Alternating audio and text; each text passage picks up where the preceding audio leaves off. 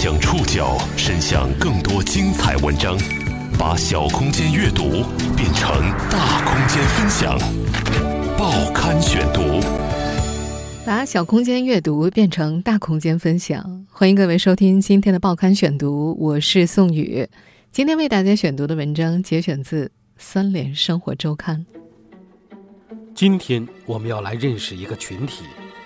他们在全国大概有八十万到一百万，他们中的部分人有重度抑郁、精神分裂等倾向。他们自称为“恐友”，对艾滋病的恐惧是他们的共同症状。他们在网络和现实中遮起面庞，惶惶度日，只为寻求一个早已被告知的终极答案。而对这些人的心理干预工作，仍处在一个昏暗的边缘地带。报刊选读，今天和您一起了解无法停止的恐惧。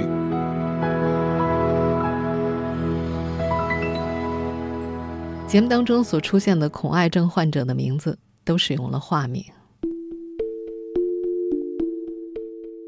无论是白天还是夜里，三十二岁的欧阳都躲在家里。他不爱动弹，两周没下楼了。他最喜欢的姿势是在沙发上缩成一团。漫无目的的摁着遥控器，看电视上闪动的画面发呆。每隔一会儿，他就会拿出手机，熟练地输入固定的词组和网址，翻看孔爱巴等老朋友般的网站。这就是他过去半年的常态。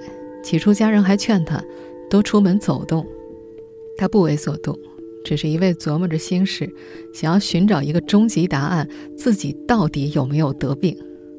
他越是害怕，越是暗中认定自己患上了目前仍然无法治愈的艾滋病。虽然来自权威医院和疾控中心的多次检测结果都告诉他他的 HIV 检测结果呈阴性，没有感染，但他仍然不相信。这种对 HIV 感染可能性的怀疑和恐惧，在长达一年多的时间里反复出现在他的脑海和睡梦里。怀疑和恐惧始于二零一七年九月的一个夜晚。出于应酬需要，从事销售工作的欧阳，经常出入于足浴、桑拿等性交易场所。有一回在上海酒醉之后，他和性工作者进行了一次无保护性行为。一个月之后，他开始咳嗽、低烧，医生诊断病毒性感冒。他断断续续打了一个星期的针之后好转了，体温降到了正常水平。这时候，之前很少感冒的他想起了上一次酒后乱性，他不放心，打开百度简单搜索之后，就开始了他无尽的恐惧之旅。百度搜索出的结果告诉他，艾滋病有窗口期，一般在两周到三个月不等，这期间病毒比较难被检测出来，而窗口期以及之后的艾滋病潜伏期常伴有一定的症状，低烧。腹泻、淋巴结肿大等等，他看到这儿吓出了一身冷汗。他立马去医院，一口气挂了呼吸科、风湿免疫科、肾脏内科、皮肤科做各项检查。可是，检测结果都是正常的，包括皮肤科的 HIV 检测。但他还是不放心，又购买了五千多块的全身豪华体检套餐，结果显示各项指标都是正常的。但回到家里之后，他夜里开始持续低烧，并伴有腹泻，体重掉了五斤多，这让他陷入了更大的恐惧。他觉得自己的病症和搜索出来的窗口期症状都能对号入座。此后，他每隔半小时就要称一下体重，量一次体温，看到底是不是正常。他无心工作，向单位请了长假，把自己关在房间里，担心自己中奖感染。他就从网络了解、获取一切有关艾滋病的知识，从贴吧、论坛到相关的 QQ 群，对志愿者和群友们讲述自己的高危行为和症状，祈求他们解答。得到的答案都是否定的，不会感染。他还是不信，进而求助专业机构，先后去了上海中山医院、新华医院等知名医院检测，结果都是阴性的。可他很快又开始不相信医院，到疾控中心去做免费检测。疾控中心的医生仔细询问之后，拒绝了检测。医生告诉他：“你这情况根本不会感染，没有必要浪费资源。”想到医生说没问题，他一度心有所宽，但回到家里之后仍然不住的量体温、测体重，稍有波动就辗转难眠。渐渐的，他就把自己当成了一个病人，不愿意出门，不敢见人，认为外面的环境不干净。他更不敢告诉家人自己有感染的可能，每天都在家里瘫躺度日。他觉得这是一种不见血的折磨。在成都市恐爱干预中心的心理咨询师张科看来，欧阳就是典型的恐爱症。恐爱症，也就是艾滋病恐惧症，是一种对艾滋病的强烈恐惧。并且伴有焦虑、抑郁、强迫等多种心理症状和行为异常的心理障碍。一般来说，恐癌症患者有两种：怀疑自己感染了 HIV 病毒，或者非常害怕感染，并且有洁癖等强迫症的表现。这是一个数量非常庞大，而且在逐年增加的群体。根据张科的估计，目前全国大约有八十到一百万恐癌症患者。部分属于有重度抑郁、精神分裂等倾向的重度患者。如果再算上有恐爱倾向的群体，这个数字可能更加庞大，会达到一个千万量级。在百度贴吧里开有专门的恐爱吧，这是中国最大的恐爱社区。截止目前呢，关注人数有八点二万，发帖量超过一千一百五十万条。发帖者和回复者们大多是以“恐友”来互相称呼。根据张科估计，其机构所在地成都，恐爱症患者的数量大约在五万左右。相关医疗机构经常会接到这类反复前来咨询和接触的群体，成了棘手问题之一。通常都会推到他们这儿来。张科和同伴陈小雨创办的成都市恐爱干预中心，是国内最早也是唯一的专业从事艾滋病恐惧症临床恐爱干预和预防治疗的机构，成立于二零零九年。十年来，已经累计为上千名恐友进行了脱恐干预，其中就包括曾经的欧阳。但是，在全国范围之内，恐爱患者庞大的数量和对病症的怀疑，一度让他们觉得难以招架。最初名气做起来之后，恐爱中心的门口不仅常常有恐友守候着，中心的咨询电话每天都会被打爆，有的人一天就能打个几十次。自从成立以来，他们搬过三次家。最早的办公地点临近医院，但是拜访者一看到医院就心慌，觉得不吉利。随着患者越来越多，对恐癌中心的正常工作形成了干预。这个中心一分为三，在三个地点办公，其中有两个属于保密，防止恐友们突然造访。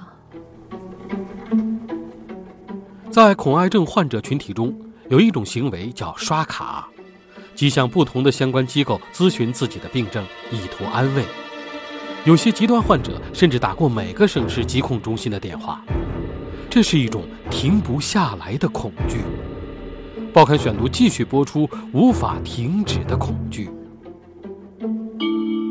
成都市恐爱中心的咨询师张科说：“恐爱症和恐爱并不一样。恐爱情绪，社会上大多数人都会有，但是。”如果到了恐爱症的话，它就已经是上升为一种心理疾病了。患者和艾滋病人一样，也需要进行关注甚至干预。在北京师范大学心理学院教授王建平看来，恐爱症是一种混合性神经症，其疾病呢具有一定的人格基础，起病常受高危行为历史以及生活压力事件的影响，因内心痛苦反复求医。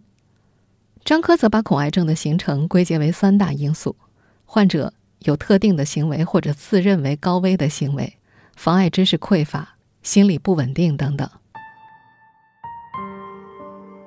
这疾病有其内在规律，但是他们非常容易受到外界的影响。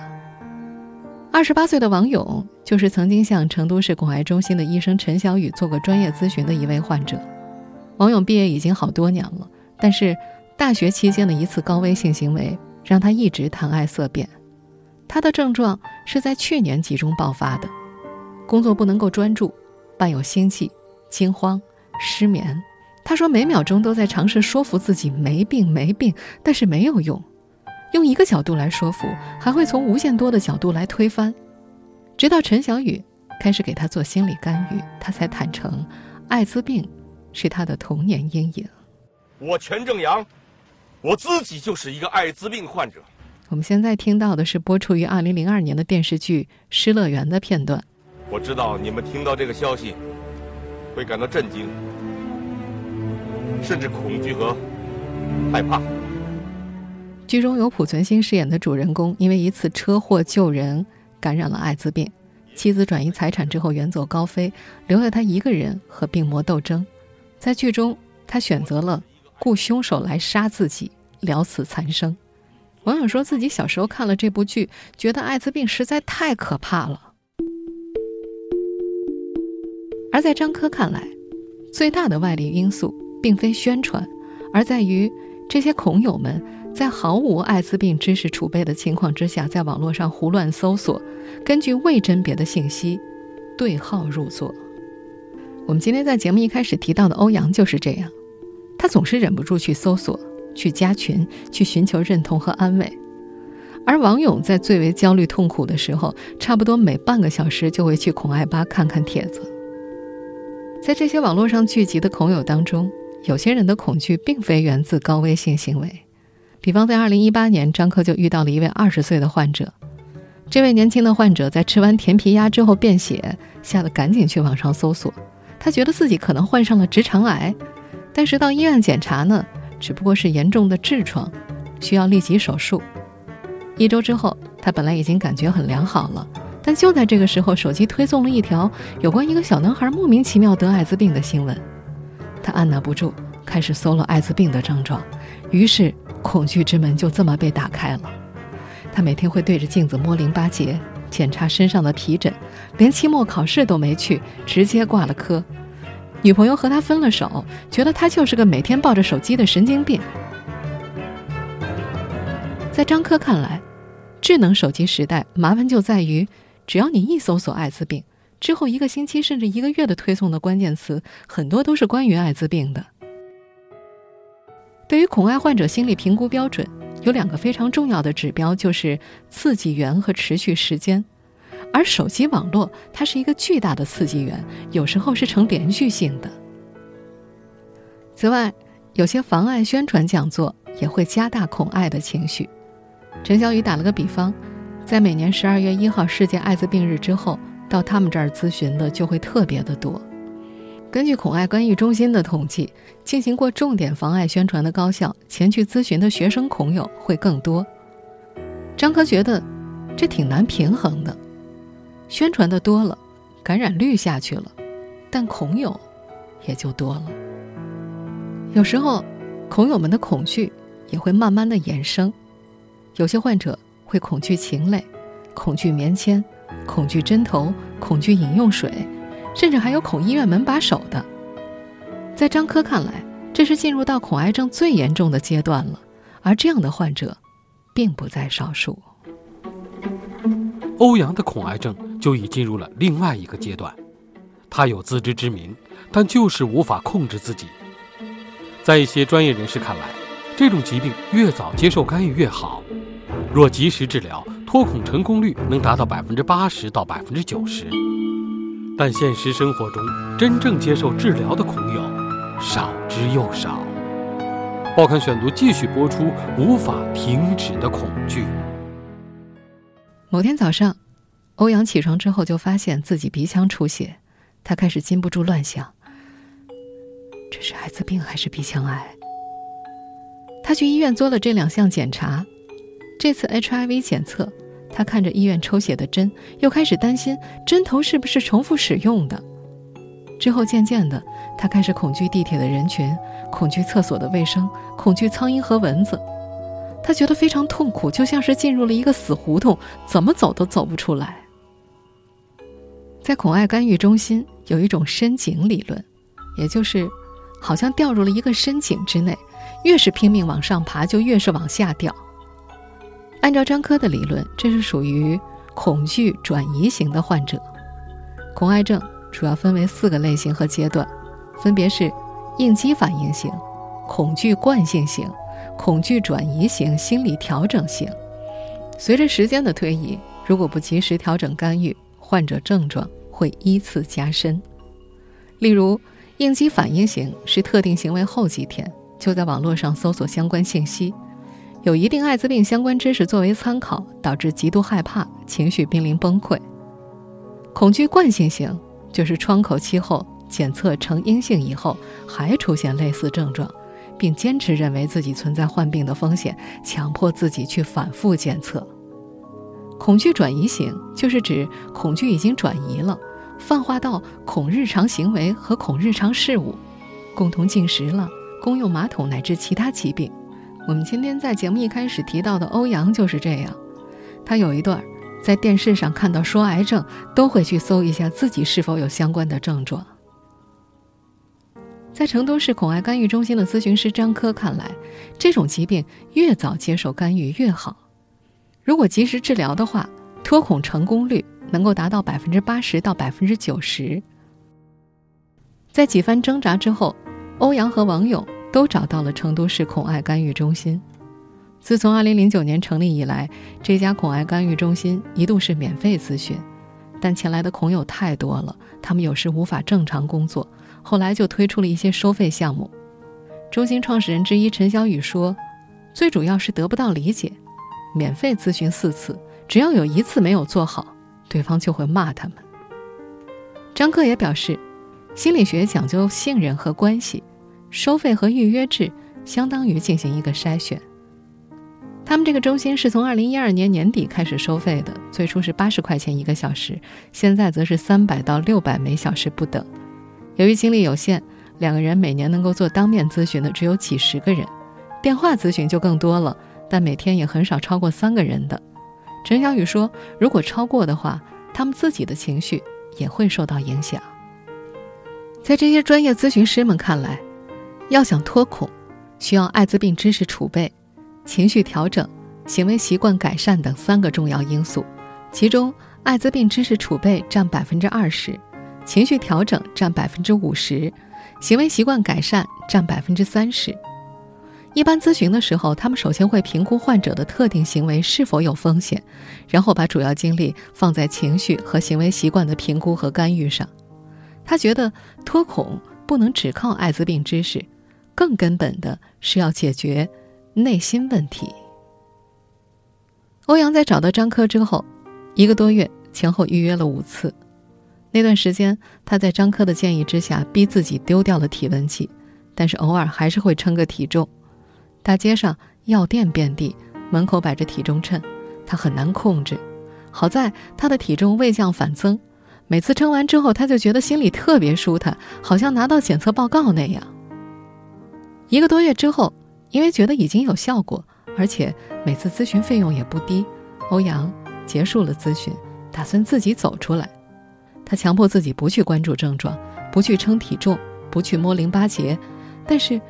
强迫行为和思维依然时而闪现。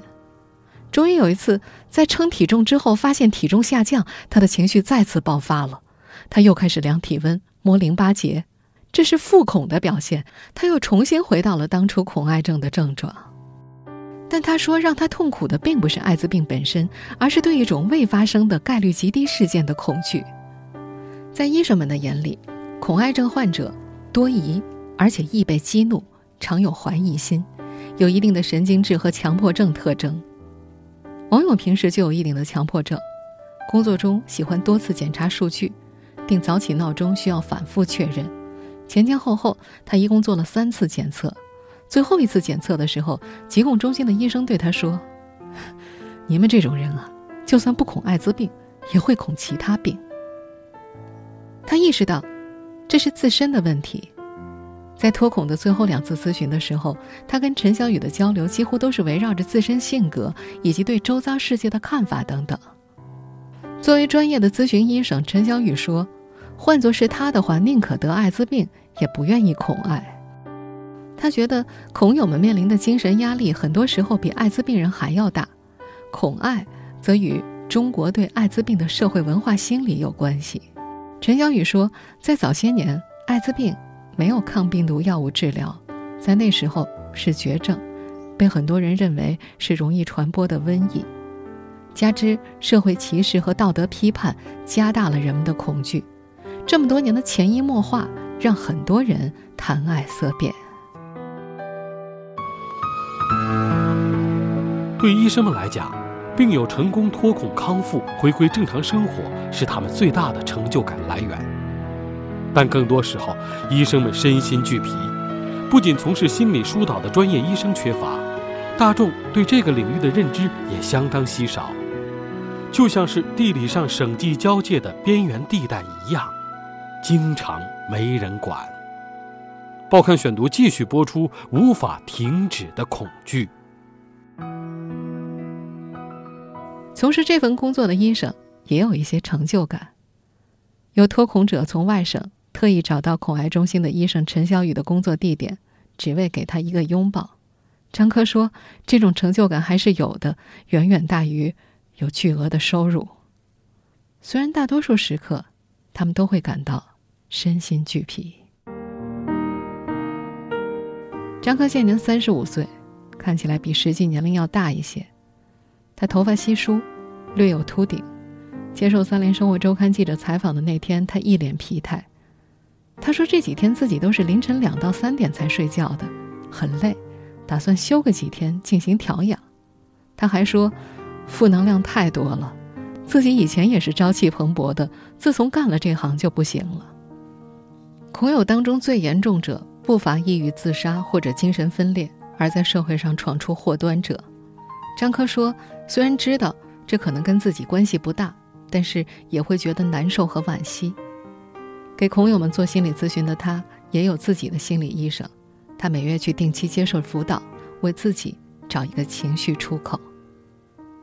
让他们倍感力不从心的，还有愈发像一个专业领域的恐爱干预。这个领域是艾滋病与临床心理学的交汇，需要两门专业知识的融会贯通。为此，心理咨询师张科自费在国外参加了很多艾滋病的培训，而防艾专家陈小雨则花了一两年时间苦读考试，拿到了国家三级心理咨询师的资质。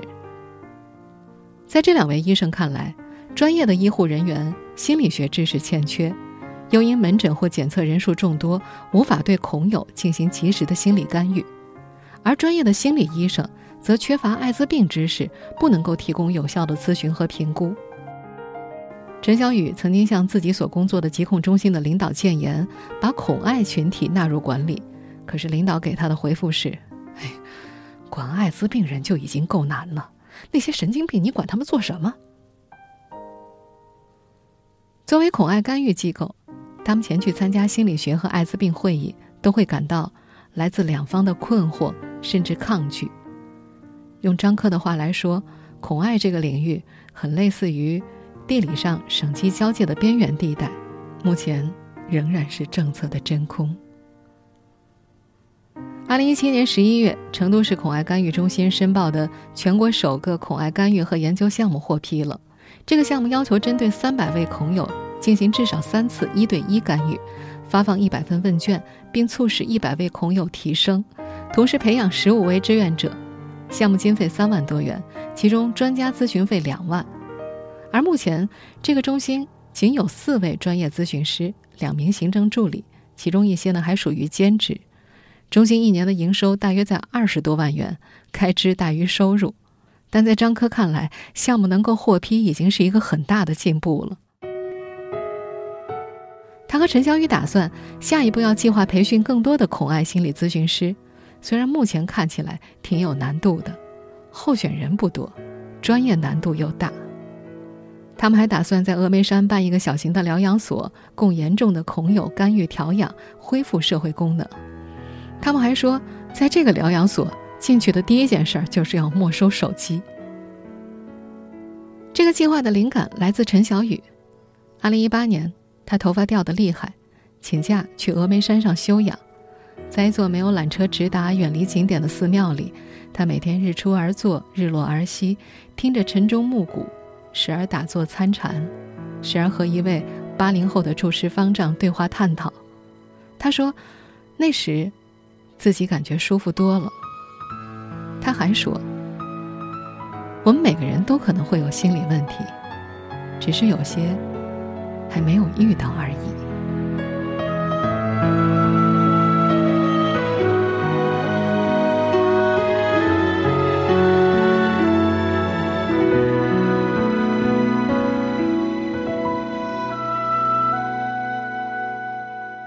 听众朋友，以上您收听的是《报刊选读》，无法停止的恐惧。我是宋宇，感谢各位的收听。今天节目内容节选自《三联生活周刊》。收听节目复播，您可以关注《报刊选读》的公众微信号“宋宇的报刊选读”，或者登录在南京网易云音乐。我们下期节目时间再见。